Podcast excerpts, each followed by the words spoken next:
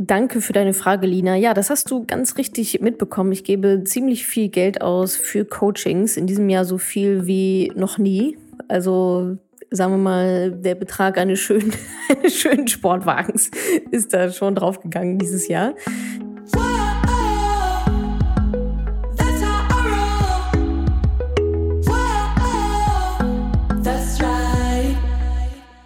Salut ihr Money Pennies, herzlich willkommen zu einer neuen Folge Money Call. Ich beantworte eure WhatsApp-Sprachnachrichten, eure Fragen, die ihr mir geschickt habt über WhatsApp. Geht einfach mal auf madamoneypenny.de slash moneycall und macht, was auf dieser Seite steht. Und mit ein bisschen Glück, mit ein bisschen einer coolen Frage beantworte ich die hier auch dann äh, im Money Call Podcast. Dieses Mal, worüber ähm, wolltet ihr mit mir sprechen? Erstens, wie errechnet man denn eigentlich, wie lange das Geld, das ich mir angespart habe, denn dann reicht in der Rente? Wie findet man einen guten Coach? Sollte ich als Selbstständiger eine private Rentenversicherung abschließen? Sollen wir in unserem Business mehr Ausgaben produzieren, um Steuern zu sparen? Lohnt es sich, mein Erbe überhaupt an der Börse anzulegen oder eben auch nicht? Und die letzte Frage war, wie kann ich mein Depot flüssig machen? Wie komme ich an das Geld ran?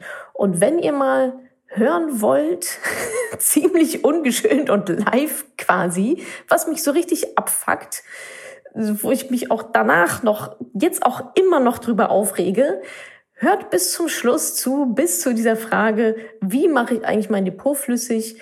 Und ähm, ja, da kriegt ihr mal ganz ungeschönt. Ich habe mich noch ein bisschen zurückgehalten, ehrlicherweise. Es sind nicht so viele Schimpfwörter drin, wie ich eigentlich gerne eingebaut hätte.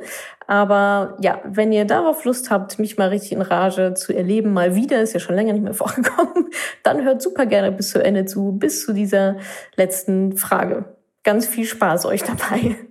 Hallo, mein Name ist Ildiko und ich würde mich äh, für die Zeit nach dem Sparen und Reichwerden interessieren, nämlich für Entsparpläne oder Entnahmepläne oder wie auch immer man das nennt. Ähm, genau, also wie man das am besten berechnet und anstellt, wie lange das Ersparte anhält und wie lange man davon leben kann. Ja, vielen Dank. Tschüss. Ich hoffe, ich habe die Frage jetzt richtig verstanden.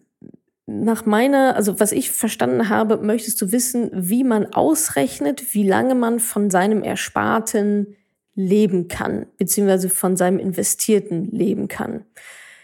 Das ähm, ja, gibt es verschiedene Varianten, das irgendwie durchzurechnen, aber eigentlich ist es ja dann irgendwie auch wieder recht simpel. Angenommen, du hast eine Million Euro auf deinem Girokonto rumliegen, meinetwegen, und nimmst davon jährlich vier Prozent weg, weil du das brauchst zum Leben, das sind 40.000 Euro, dann reicht die eine Million für 25 Jahre wenn du die eine Million investiert hast und auch immer vier Prozent davon abnimmst, aber trotzdem kommen da noch mal ein paar Prozente dazu, weil du es ja weiterhin einfach investiert lässt, dann reicht es natürlich ein bisschen länger, weil in dem Moment frisst du ja nicht deine Gans auf. Ja, die eine Million ist deine goldene Gans, die goldene Eier liegt, das sind die vier Prozent sondern du lässt deine Gans am Leben und nimmst dir da immer die vier Prozent ab. Sagen wir mal, du machst vier Prozent Rendite pro Jahr und nimmst dir genau diese vier Prozent dann wieder ab. Dann lebt deine Gans unendlich lange, weil äh, sind die, die, du gehst ja nicht an die Million ran. Also da müsstest du dir nochmal überlegen, wie du es denn dann jetzt gern hättest. Also willst du deine Gans aufessen? Dann kann man, also kannst du das ja super easy ausrechnen, ja, eine Million meinetwegen. Und wie viel brauchst du denn im Jahr? Und wie viele Jahre hält das dann, also ziemlich easy. Und wenn du sagst, nö, äh, die eine Million kann gerne da weiter auf meinem, äh, kann gerne weiter in ETFs oder wie auch immer investiert sein und ich schnapp mir einfach nur die Gewinne davon und das sind dann deine vier Prozent, dann hält deine ganz forever ever. Und dann gibt's natürlich alle möglichen Abstufungen dazwischen. Wenn du sagst, okay, ich investiere hier meine eine Million für ähm, vier Prozent, also mit nicht so super viel Risiko, aber die 40.000 reichen mir eigentlich nicht, sondern ich hätte ganz gerne 50, 60, 70, 80. Ja, dann musst du die 4% Gewinn nehmen und aber trotzdem noch ein Stückchen, ein Flügelchen von deiner Gans rausschneiden. Und das musst du dir dann irgendwie zusammenfummeln. Da gibt's aber auch Entnahmepläne Entnahmeplanrechner, das einfach mal googeln, Entnahmeplanrechner, ich glaube auf zinsen-berechnen.de gibt es so einen tollen Rechner auch, einfach mal dir da die Zahlen reinspucken und mit rumprobieren, aber das ist letztendlich die Mechanik, wie es dann funktioniert. Idealerweise lässt du diese Überlegung natürlich ganz am Anfang in deine Finanzplanung mit einfließen, denn die Frage ist ja auch, wie viel brauche ich denn im Alter? Also wie groß müssen meine goldenen Eier sein und wie groß muss dementsprechend die Gans sein? Und genau das ist ja zum Beispiel das, was wir auch in meinem, äh, meinem achtwöchigen Mentoring-Programm machen, genau das durchzugehen und zu sagen, okay, wie hoch sind denn deine Ausgaben? Das heißt, wie hoch müssen denn deine, wie groß müssen denn deine Eier sein pro Jahr? Das heißt, wie groß muss denn deine Gans sein? Sein? Willst du sie töten? Willst du sie stehen lassen? Willst du sie halb töten? Willst du noch ein Erbe davon? Ähm, willst du noch einen Teil davon vererben? Das sind alles so Fragen, die man sich idealerweise natürlich am Anfang des Prozesses stellt, damit eben hinten raus nicht äh, keine bösen Überraschungen entstehen, wo ich dann eben wieder stehe mit, keine Ahnung, 65 und mir denke, oh Mist, äh, meine goldene Gans ist überhaupt nicht groß genug. Die Eier reichen gar nicht. Das hätte ich mir vielleicht vor 20 Jahren nochmal genauer durchrechnen sollen. Also genau deswegen ähm, ist es super, dass du diese Frage stellst und machst dir genau die richtigen Gedanken. Ähm, stell bitte sicher, dass du da wirklich die richtigen Formeln benutzt und die richtigen Schritte nacheinander machst, weil ansonsten haut es unter Umständen dann doch nicht so hin, wie du dir das gedacht hattest. Ähm, wie gesagt, im Mentoring machen wir das alles gemeinsam genauso, diese Rechenspiele halt durch, auch mit entsprechenden Rechnern und so weiter. Wer da Lust drauf hat, kann sich gerne auf die Warteliste setzen, madamoneypenny.de slash mentoring und dann bekommt ihr eine E-Mail, wenn wieder Plätze frei sind. Hallo Natascha, du investierst viel Geld, sagst du, in Coachings und schaust da auch nicht aufs Geld. Wie muss denn deiner Meinung nach ein guter Coach ausschauen? Oder wie findet man einen guten Coach? Welche Fragen muss man stellen? Liebe Grüße von Lina. Danke für deine Frage, Lina. Ja, das hast du ganz richtig mitbekommen. Ich gebe ziemlich viel Geld aus für Coachings. In diesem Jahr so viel wie noch nie. Also sagen wir mal, der Betrag eines schönen, eines schönen Sportwagens ist da schon draufgegangen dieses Jahr. Deine Frage ist jetzt, ähm, wie findet man denn einen guten Coach? Also erstmal würde ich mir überlegen, du fragst ja, welche Fragen sollst du dir stellen? Erstmal, in welchem Bereich möchtest du denn überhaupt gecoacht werden? Ist es Businessbereich? Ist es Gesundheit? Ist es Verhandlungscoaching, Life-Coaching? Geht es um eine einzelne spezielle Entscheidung? Dann wäre es eher ein Klärungscoaching. Also was genau ist denn deine Herausforderung, dein Problem, die Wand, an der du gerade nicht weiterkommst, wo wünschst du dir denn Coaching oder eine gewisse Begleitung? Das ist mal so das Erste, dass du überhaupt weißt, wonach du suchen musst. Und ich mache es immer so, ich gehe nur über Empfehlungen.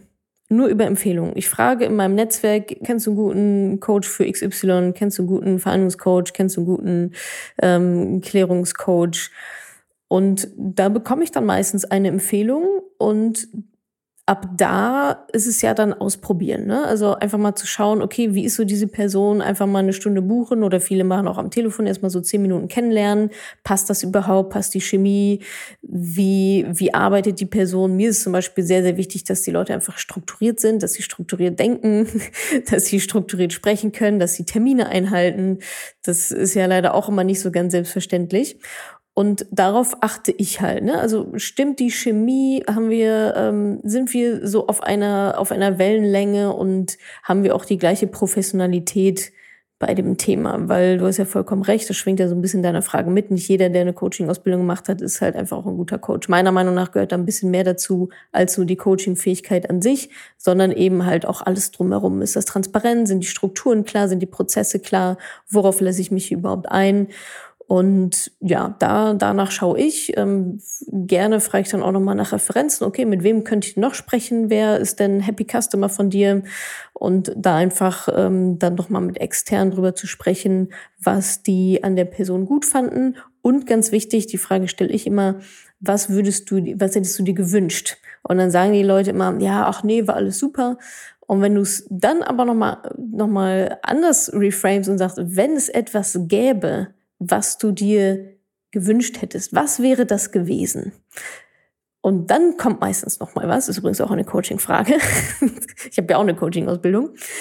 ja, also ähm, kurz zusammengefasst, erstmal überlegen, in welchem Bereich möchtest du gecoacht werden, dann in deinem Netzwerk fragen, Freundin fragen, gerne natürlich auch ja lieber Menschen, die vielleicht weiter sind als du oder auch auf einer Wellenlänge sind ähm, wie du, als jetzt Menschen, von denen du ja vielleicht nicht unbedingt selber auch Rat annehmen würdest. Und dann, wie gesagt, auf diese Empfehlung gucken, ausprobieren, vielleicht noch andere Referenzen einholen. Die meisten haben ja dann irgendwelche Referenzkunden, mit denen man mal kurz telefonieren kann. Aber ganz ehrlich, das Risiko ist ja relativ gering. Ja? Du unterschreibst ja dann nicht irgendwie einen Dreijahresvertrag für 28.000 Coaching-Sessions, sondern ins Telefon hüpfen, zehn Minuten, fünf, sechs ausprobieren und dann nimmst du halt den, bei dem du das beste Gefühl hast so habe ich das auch gemacht. Also die Coaches, die ich jetzt habe, ne, manch, manchmal gehen auch wieder welche, manchmal kommen neue mit dazu. Und da habe ich auch schon mehrere ausprobiert und habe dann auch bei einigen gemerkt, nee, das passt irgendwie nicht so. Das hat mir jetzt einfach nicht so weitergeholfen. Ich brauche da jemand anderes, der ein bisschen anders arbeitet und dann ist das ja auch in Ordnung. Also einfach mal ausprobieren und auch im Prozess dann zu lernen, was dir auch wichtig ist. Ne? Das merkt man ja auch häufig dann erst, ähm, wenn man wirklich in diesen Gesprächen ist, ob dir das jetzt weitergebracht, ob dich das jetzt weitergebracht hat oder nicht. Ich hoffe jedenfalls, dass meine Antwort dich weiterbringt. Hallo Natascha. Also, ich bin selbstständig seit einem Dreivierteljahr. Mein Depot ist eröffnet und ich habe deinen Online-Kurs gemacht und mich schön durchgearbeitet und investiere schön in mein Portfolio seit neuestem. Ähm, ich zahle nicht in die gesetzliche, äh, gesetzliche Rentenversicherung ein. Da bin ich raus seit einem Dreivierteljahr spare aber noch auf ein Tagesgeldkonto und parallel investiere ich eben in die, in die Aktienfonds. Für mich als Selbstständige stellt sich die Frage, sollte ich noch eine private Rentenversicherung abschließen und sei es aus steuerlichen Gründen? Wie sieht das überhaupt aus mit den Steuern? Äh, wenn man eben diese Rentenversicherung hat, hat man, glaube ich, Vorteile, aber ich weiß zu wenig darüber. Bitte klär mich auf. Danke. Soll ich noch eine private Rentenversicherung abschließen? Die Antwort lautet ganz klar ja, auf jeden Fall. Nochmal, die Bausteine sind eine Versicherung für die Grundsicherung. Die Betonung liegt auf sicher, sicher, sicher. Und dann machen wir den Lebensstandard, unser, äh, unser schönes Leben, machen wir dann mit Investitionen. Selbstständig, Rentenversicherung, sehr, sehr gute Idee. Steuern kannst du mal direkt beiseite legen, vollkommen egal. Bitte schließt keine Versicherung ab, weil jemand euch sagt, da habt ihr so einen tollen Steuervorteil. Sonst müsstet ihr, wenn ihr danach geht, müsstet ihr so viele Versicherungen wie möglich abschließen, um so einen tollen Steuervorteil zu haben. Das, äh, also die, die steuerlichen Sachen, die ändern sich auch eine Nase lang und nur um ein bisschen Steuern wieder zurückzubekommen, das kann nicht das Argument sein, um eine Versicherung abzuschließen. Wenn euch damit jemand um die Ecke kommt und sagt, ja, aber schließen auch diese Versicherung ja ab, da haben Sie einen Steuervorteil, sofort bitte raus aus diesem Büro. Wenn du jemanden suchst, einen Berater suchst, Honorarberatung suchst, die dir äh, da helfen können, dann geh super gerne zu Maiwerk. Ihr wisst, mit denen arbeite ich auch zusammen mit Ingo und Co. Die ähm, Teilnehmerin aus dem Mentoring-Programm, die kennt Ingo ähm, lege ich meine Hand für ins Feuer, schaue, dass du dir da einen Termin buchen kannst. Die sind mittlerweile natürlich auch recht stark frequentiert, weil ich das ungefähr in jeder dritten Podcast-Folge, äh, weil ich dir ungefähr erwähne. Aber schau, dass du bei Mehrwerk einen Termin bekommst und dann bist du in guten Händen. Hallo Natascha. Ähm, erstmal möchte ich mich ganz herzlich dafür bedanken, dass du ähm, so tolle Podcasts machst und dass du so viele tolle Informationen äh, zur Verfügung stellst und das ganze Thema Finanzen auch wirklich äh, vereinfacht darstellst. Also vielen Dank dafür. Ähm, ich habe eine Frage und zwar, es geht darum, dass ich mit meinen, also ich habe zwei Partnerinnen und wir führen zu dritt ein äh, Unternehmen und wir haben immer mal wieder die Diskussion, muss man Ausgaben schaffen, damit man den Gewinn minimiert und dadurch weniger Steuern zahlt, weil sich das Ganze dann sozusagen ausgleichen würde. Also wenn wir beispielsweise ein Auto leasen würden oder jede würde sich ein Auto leasen, hätten wir weniger Gewinn, mehr Ausgaben und es würde sich im Endeffekt mit den Steuern wieder ausgleichen, die man ja sonst mehr zahlen würde. Was sagst du dazu? sollte ich mehr aus oder sollten wir mehr Ausgaben schaffen, um Steuern zu sparen? Ja, ich verstehe den Gedankengang dahinter natürlich, dieses ja Steuern sparen, Steuersparen. Aber aus meiner Sicht ist es einfach vollkommener Quatsch.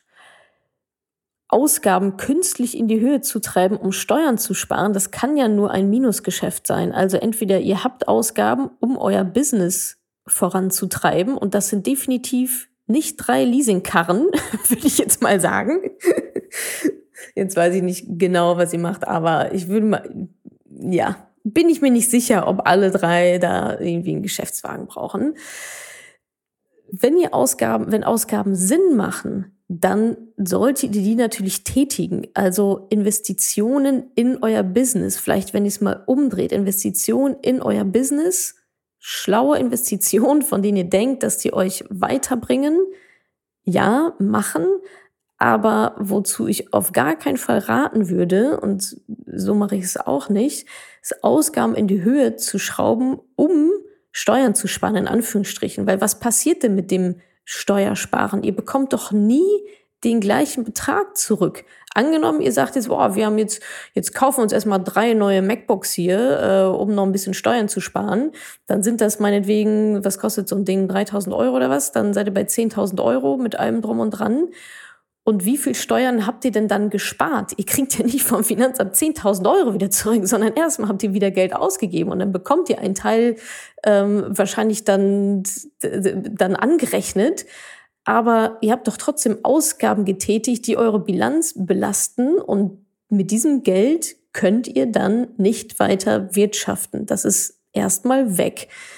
Natürlich macht es Sinn, wenn ihr sagt, okay, und so mache ich das ehrlicherweise dann auch, wenn ich sehe, ich habe noch Ausgaben, die ich noch dieses Jahr tätigen kann, dann tätige ich die auch noch dieses Jahr. Also wenn ich mir jetzt überlege, fürs Mentoring Workbooks meinetwegen, ja, ein paar hundert Workbooks zu bestellen, dann mache ich das noch in diesem Jahr, ja, um dann halt noch mein, meinen Gewinn zu reduzieren als eben noch bis Januar nächstes Jahr zu warten, weil dann ist ja wieder in die neue Bilanz. Das, also da kann man natürlich gedanklich mit rumspielen. Deswegen sage ich auch Dinge, die sowieso anfallen, die kann man dann noch irgendwie smart zeitlich in das aktuelle Geschäftsjahr ziehen und diese Ausgaben dann natürlich auch tätigen. Aber dieser Gedanke, komm, wir geben jetzt mal Geld aus, um Steuern zu sparen, das ist meiner Meinung nach ein Denkfehler und ein Trugschluss. Und was ich aber auch finde, ist auch dahinter dieses ausgeberische Mindset so ein bisschen. Ne? Vielleicht wird sich das dann auch schön geredet, ja, okay, ja, eigentlich brauchen wir nicht alle drei ein Leasingauto, aber damit sparen wir Steuern. Ja, das klingt, klingt so ein bisschen nach sich selbst, ähm, ehrlicherweise, klingt ein bisschen nach Selbstverarsche, weil es rational ähm, keinen Sinn macht. Also das ist, glaube ich, dann eher eine Frage vielleicht auch der Business-Philosophie meine Business-Philosophie ist ja Umsatz vor Kosten, also sowieso erstmal das Geld äh, reinholen, bevor man es ausgibt. Und ich frage mich immer, wo ist das das Geld der Firma, ja, es ist ja auch nicht euer Geld, sondern es ist das Geld der Firma. Damit habt ihr einen Auftrag, damit wollt ihr ähm, Veränderung schaffen, damit wollt ihr Menschen dienen. Und wo ist das Geld, was ihr dafür zur Verfügung habt, am allerbesten investiert? Ist es wirklich am allerbesten investiert in drei Leasingkarren, um Steuern zu sparen? Die Antwort kann nur lauten nein, denn eure Kunden haben davon überhaupt nichts. Also wo und wie ist euer Geld am besten investiert, sodass es eurem Business und im Endeffekt dann auch euren Kunden am meisten nützt? Und lasst den ganzen Steuerkram mal bitte einfach weg. Ja, hallo, Natascha, mein Name ist Camilla. Ähm, erstmal vielen Dank für deine super Inhalte, Content. Äh, gefällt mir alles sehr gut und ähm, ja, super informativ. Ich äh, habe tatsächlich eine Frage und zwar werde ich eine neue Ausbildung anfangen und habe dafür ähm, gespaßt und habe auch ein bisschen was geerbt. Das liegt momentan tatsächlich, ähm, du wirst wahrscheinlich stöhnen und mit den Augen rollen auf meinem äh, Konto rum. Äh, ja, eine gewisse Summe zusammen und ähm, davon möchte ich jetzt äh, eine neue Ausbildung machen und zwar zur chinesischen Heilpraktikerin, traditionelle chinesische Medizin. Was mache ich denn jetzt mit diesem Geld? Also lohnt es sich denn überhaupt, wenn ich da immer darauf zugreifen muss, die nächsten Jahre das an der Börse anzulegen? Ähm, ja, dazu würde ich mich sehr über einen Tipp von dir freuen. Alles Liebe und schönen Abend. Liebe Grüße. Ja, schöne Frage. Was soll ich denn jetzt mit dem Geld machen? Also, wenn es klar ist, dass das komplette Geld, das komplette dein Erspartes für die Ausbildung draufgeht, dann gehört das genau dahin, wo es gerade ist, nämlich auf deinem Girokonto, weil dann musst du da ja dran. Und äh, ich meine, du könntest es noch aufs Tagesgeldkonto legen um 0,00005 Prozent Zinsen irgendwo mitzunehmen, wenn du ganz viel Bock drauf hast. Aber ansonsten, wenn du dieses Geld ausgibst, ausgeben möchtest, ausgeben wirst für diese Ausbildung oder was auch immer, dann gehört das auf ein Konto. Wenn du sagst, ich brauche nur einen Teil davon und den anderen Teil möchte ich investieren, dann machst du es eben genauso. Den einen Teil lässt du da, wo er ist, auf dem Konto und den anderen Teil zum Investieren würdest du dann eben genau investieren. Langfristig natürlich idealerweise. Und wenn du von mir lernen willst, wie du es dann langfristig investierst, dann komm doch super gerne in mein Mentoring-Programm. Da machen wir nämlich genau das. Das ist äh, mit deiner Ausgangssituation tatsächlich gerade perfekt. Da kannst du dich gerne auf die Warteliste setzen lassen, madamoneypenny.de slash mentoring. Da einfach kostenlos auf die Warteliste und dann bekommst du Bescheid, wenn wieder Plätze frei sind. Hallo, hier ist Mary und ich habe mal eine Frage zum Flüssigmachen des Depots. Das ist was, was ich irgendwie nirgendwo so richtig finde und was mir aber doch äh, ziemlich wichtig ist, mal zu wissen. Also ich habe vor ähm, nicht ganz zwei Jahren ein Depot bei der Konsorsbank angelegt auf äh, deine ganzen Ratschläge hin, ähm, habe das jetzt äh, immer wieder gefüttert, ähm, sodass da jetzt ungefähr 1900 Euro liegen. Und ich habe jetzt nicht akut den Fall, dass ich da unbedingt Geld von haben möchte. Und ich weiß, dass du auch eine ganz langfristige Anlage propagierst äh, eines ETF-Depots.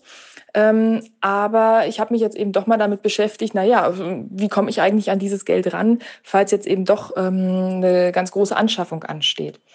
Ähm, da steht, wenn ich da das Depot öffne, wenn ich mir das angucke, dass da 500 irgendwas Euro verfügbar sind. Und ich frage mich einfach, gut, wann ist denn eigentlich jetzt mehr verfügbar? Gibt es da irgendwelche Regeln zu oder ist das so ein bisschen Glückssache, wann wie viel da verfügbar ist von meinen ursprünglich eingezahlten rund 1900 Euro? Ähm, und wie würde ich eigentlich vorgehen, wenn ich da rankommen möchte, wenn ich da etwas veräußern möchte? Wie funktioniert das? Das wäre ganz toll, wenn du das einmal erklären könntest. Das hängt ja auch nicht nur von einer Bank ab, ähm, bei der man das Depot hat. Das ist ja sicherlich bei den verschiedenen Banken ähnlich. Aber wie funktioniert das eigentlich? Dankeschön. Tschüss. Bei solchen Fragen von Menschen, die bereits ihr Geld investiert haben, wird mir ehrlicherweise immer kurz ein bisschen schlecht. Denn das ist eine absolute Grundsatzfrage, die jemand, der bereits an der Börse aktiv ist, bereits investiert in Aktien, ETFs, Rohstoffe, Anleihen, whatever, nicht haben sollte. Denn es geht ja nicht darum, wo klicke ich jetzt oder so, sondern aus deiner Frage höre ich heraus, dass die Mechanik überhaupt nicht klar ist, was du da gerade gemacht hast, was du da oder was du da überhaupt gemacht hast mit diesen 1900 Euro. Du hast zum Beispiel gesagt, du hast die 1900 Euro, die du da ursprünglich eingezahlt hast. Ja, wie viel ist es denn jetzt gerade wert, dein Depot? Da musst du natürlich drauf gucken. Nur weil du für 1900 Euro investiert hast, wenn das dein Anfangsbetrag ist, heißt es ja noch lange nicht, dass jetzt 1900 Euro weiterhin drauf sind. Vielleicht sind deine Aktien, die du gerade gekauft hast, nur 500 Euro wert. Vielleicht sind sie aber auch 2200 Euro wert. Und Leute, das müsst ihr verstanden haben, bevor ihr auch nur ansatzweise daran denkt, auf irgendeinen scheiß Knöpfchen zu drücken. Ganz im Ernst. Und wie mache ich jetzt mein Depot flüssig? Na, wie hast du es denn, äh, wie hast du es denn bestückt, indem du Aktien gekauft hast? So, das, also, das ist doch nichts anderes. Du hast Aktien gekauft. Wie kommst du jetzt in das Geld rein, indem du Aktien verkaufst? Das ist doch eigentlich das, das Simpelste der Welt. Und sorry, dass ich mich da gerade so ein bisschen in Rage rede. Es geht ja nicht darum, ähm, dass das jeder wissen sollte, äh, der hier irgendwie rumrennt. Das, darum geht's mir nicht, sondern Menschen, die bereits ein Depot haben und bereits in Aktien, ETFs, was auch immer investieren, die müssen, müssen diese Grundsätze verstanden haben. Du hast anscheinend leider keine Ahnung, was du da fabriziert hast, was du da äh, gekauft hast, dass diese Werte schwanken können. Das ist ja kein Girokonto oder kein Bausparvertrag, wo du mal ein bisschen was einzahlst und dann sagst, jetzt würde ich das ganz gerne kündigen und hätte gerne mein Geld mit vier Prozent Zinsen wieder zurück. Also natürlich sowieso nicht, aber mit, mit x Prozent Zinsen zurück. Ja, das hier, das hier ist ein anderes Spiel. Leute, ganz ehrlich, informiert euch und fasst bitte die Dinger nicht an, wenn ihr nicht mal im Ansatz diese Grundsätze verstanden habt, wie die Dinge laufen. Ja, es kann, ich weiß nicht genau, woher diese, diese Anzeige von Consors, äh, von der Consorsbank da jetzt kommt, wo die 500 Euro herkommen. I don't know, keine Ahnung, ist auch egal. Es ist auch egal, ob da 500 Euro steht oder 1000 Euro steht, denn du hast die Mechanik noch nicht verstanden. Du hast nicht verstanden, worum es geht, wie die Dinge funktionieren. Und da würde ich mal sagen, ganz, ganz schnell wieder zurück auf die Schulbank. Welche, welche Schulbank auch immer. Ähm, du musst dir einfach dieses Wissen aneignen. Das, das funktioniert so sonst nicht. Und du sagst, du hättest meine Ratschläge befolgt. Nein, hast du nicht. Nicht einen einzigen meiner Ratschläge hast du befolgt. Erstens gebe ich keine Ratschläge ähm, und keine Empfehlungen, aber wenn ich euch doch etwas seit fünf Jahren eintrichtere, dann ist es diese eine Message.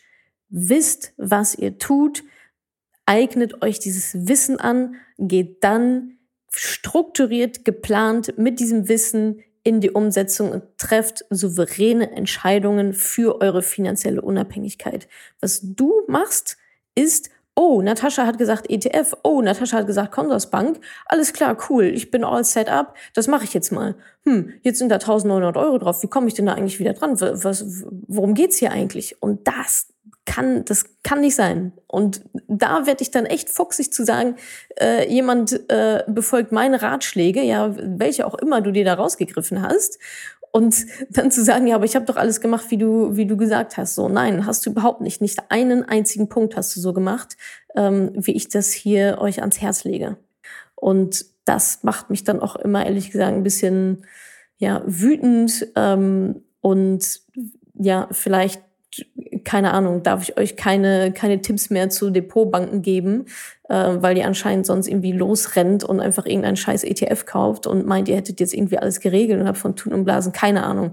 Das ist so ein bisschen Fluch und Segen an, an der ganzen Geschichte natürlich. Der Segen ist, ist super einfach, jeder kann es machen und der Fluch ist, es ist super einfach, jeder kann es machen bitte, wenn ihr auch nur ein Fünkchen ähm, Verantwortungsbewusstsein für eure Existenz, für alles, was damit dranhängt, für euer Geld habt, dann setzt euch bitte, bitte ein paar Stunden auf den Hosenboden und holt euch das Wissen dazu, was ihr da macht, weil so funktioniert es nicht.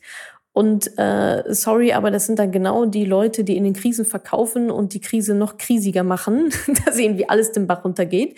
Die Schnee, der Schneeballeffekt. Wenn ihr den Zusammenhang jetzt auch nicht verstanden habt, dann solltet ihr auch nicht an der Börse investieren. Warum die Kurse sinken, wenn Menschen ihre Aktien verkaufen.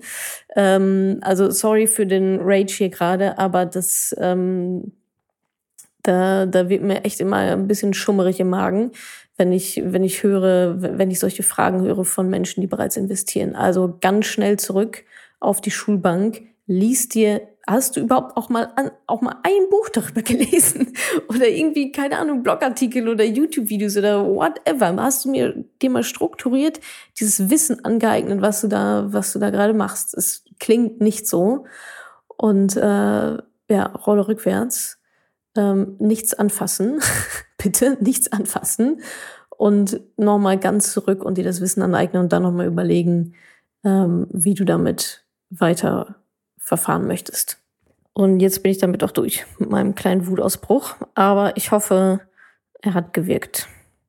Danke, dass du diese Podcast-Folge angehört hast. Wenn du noch mehr Tipps, Tricks und Inspiration möchtest, folge mir doch einfach auf Instagram und auf Facebook. Dort gibt es übrigens auch regelmäßige Live-Events mit mir. Und außerdem in der Madame Moneypenny Facebook-Gruppe, in der nur Frauen zugelassen sind, kannst du all deine Fragen loswerden. Also, folg mir gerne auf Instagram und auf Facebook und komm unbedingt in die Ladies Only Madame Moneypenny Facebook-Gruppe. Wir sehen uns dort. Ich freue mich auf dich.